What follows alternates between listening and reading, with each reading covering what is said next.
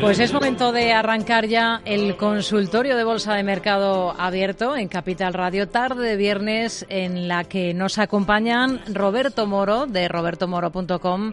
Hola Roberto, muy buenas tardes. Hola, buenas tardes, ¿qué tal? Y Jorge del Canto de Caser, asesores financieros en Canarias. Hola Jorge, ¿qué tal? Muy buenas tardes, bienvenido. Hola, muy buenas tardes.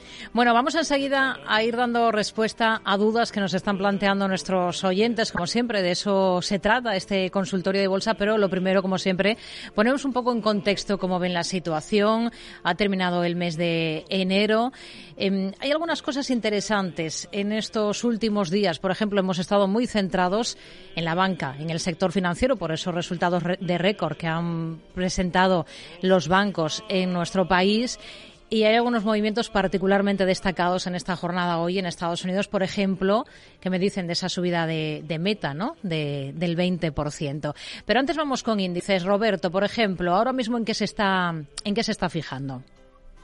Bueno, que la foto fija es prácticamente la misma eh, desde hace tiempo y, y que el Nasdaq 100 ahora mismo está consiguiendo, si cerrara tal y como está ahora mismo, es un nuevo máximo histórico, ¿no? El Dow Jones eh, consiguiendo un nuevo máximo histórico, SP500 consiguiendo un nuevo máximo histórico.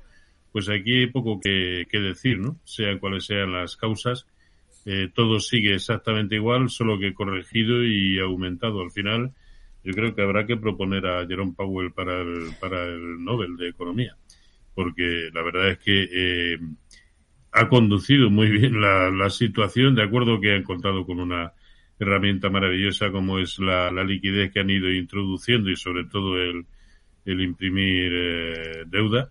Pero lo, cierto es que, y, el más, ahora empieza a acompañar la macro, es decir, eh, los datos eh, de, de, crecimiento del Producto Interior Bruto, del, de los manufactureros, eh, ISM, en fin, todo de momento acompaña. La inflación quizá eh, es lo único que sigue y, además solamente ralentizado. Pero es que no es solamente en Estados Unidos, es que en Europa el, DAX eh, hoy ha rozado, bueno, ha estado de nuevo en sus máximos históricos y es el mejor segundo cierre en, tan próximo a sus máximos históricos.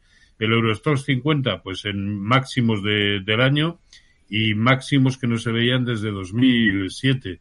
El CAC 40 es el que flojea un poquito. El IBEX en contado eh, también, a duras penas se sostiene eh, por encima de 10.000, porque aquí no acompaña la banca, a excepción de, de BBVA, que sigue haciendo máximos históricos.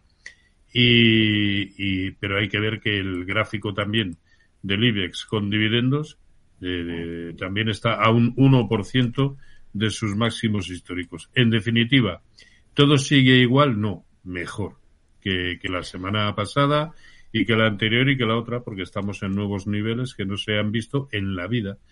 Así que, ¿hasta dónde nos puede llevar esto? Vaya usted a saber. Lo que es cierto es que el festival eh, continúa y sobre todo hay algo sagrado y es que hay que estar con la tendencia.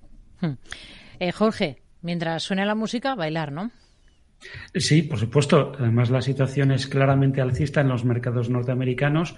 Si había alguna duda, arrancábamos esta semana con un conato de, corrección en el, en el SP500 que rápidamente pues, se ha visto eh, impulsado hacia arriba, eh, aunque solo sea, y aunque queramos echarle la culpa al peso de esas siete, ocho acciones que, que lo componen, pero en realidad eh, no solamente está eh, ocurriendo en, el mercado norteamericano, también los mercados desarrollados están contribuyendo a estas alzas que estamos viendo a lo largo del año. Los índices europeos se encuentran en zona de resistencias, pero como bien dice Roberto, si miramos al IBEX 35 con dividendos, le vemos muy próximo y que ha estado muy próximo a sus máximos históricos.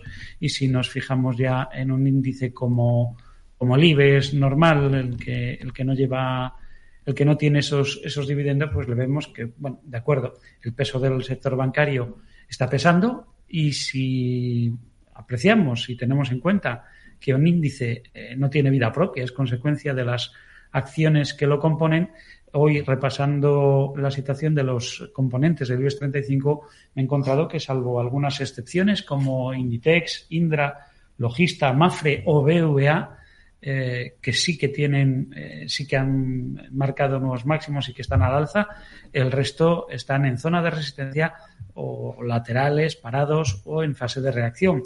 Por lo tanto, el peso del sector bancario en España, que es muy, muy fuerte, pesa más del 20%, está frenando los avances. Los índices europeos también se encuentran en zonas de resistencias y lo que, nos queda ver es cómo evolucionamos de ahora en adelante. Pero la situación es alcista y, por lo tanto, ese es el lado que se puede seguir buscando hmm. a la hora de eh, tomar decisiones de inversión.